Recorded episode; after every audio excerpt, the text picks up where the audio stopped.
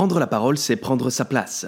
Bienvenue à celles et ceux qui, dans leur entreprise, doivent être toujours plus convaincants, toujours plus persuasifs.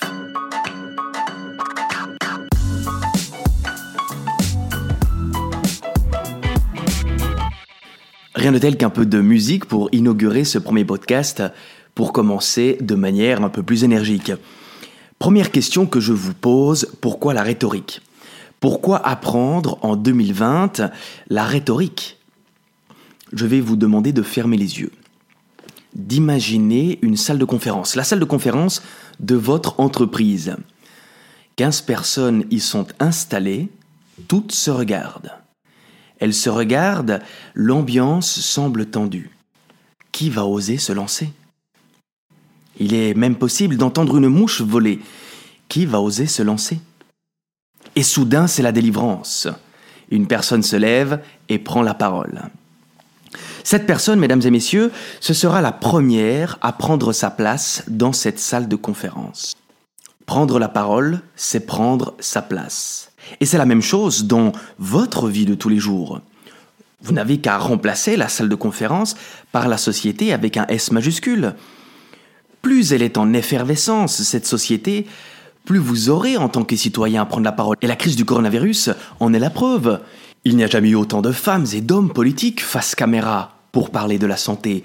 Il n'y a jamais eu autant de, médecins, il n'y a jamais eu autant de, responsables d'associations fêtières, il n'y a jamais eu autant de, de décideuses, de décideurs face à la caméra. Alors pourquoi apprendre la rhétorique C'est très simple, la rhétorique, c'est le miroir de la société.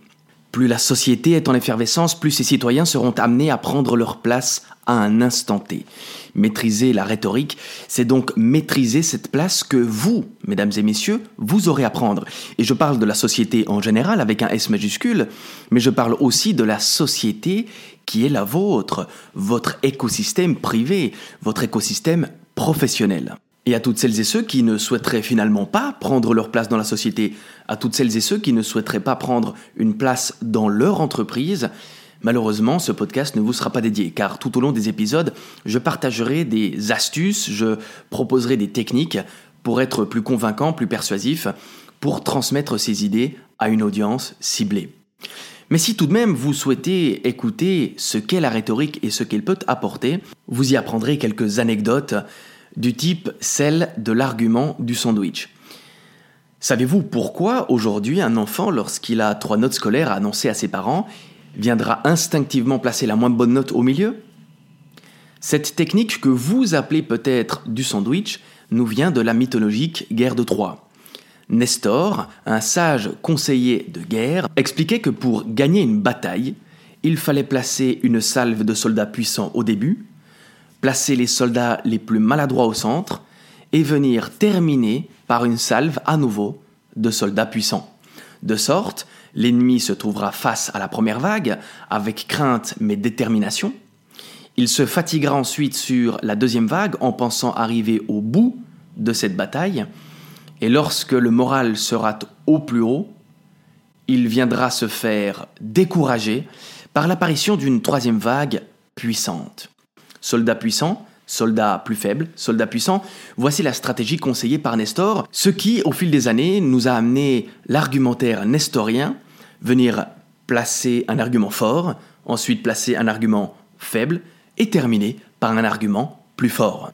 Voici alors le type de contenu, le type d'anecdote que vous pourrez ponctionner ça et là dans ces podcasts. En parlant de podcasts justement, ils ne dureront guère plus de 5 à 10 minutes. Je n'ai personnellement jamais le temps d'écouter des émissions de plus d'une heure, même si j'essaye de me discipliner en les séquençant. J'imagine donc publier du contenu 5 à 10 minutes pour pouvoir les écouter dans la voiture, pour pouvoir les écouter dans le train, dans le bus, bref, pour pouvoir les consommer dans leur intégralité sans avoir à déplacer des montagnes. Mesdames et messieurs, passons maintenant aux choses sérieuses. Au travers de mes acquis, de mes lectures, de mes expériences de conseil, de mes enseignements en rhétorique, je vous ouvre les portes de mon monde. Mesdames et messieurs les cadres, mesdames et messieurs qui devaient convaincre et persuader au travers de séances, au travers de négociations, au travers de ventes, je vous ouvre les portes de mon monde, celui de la rhétorique.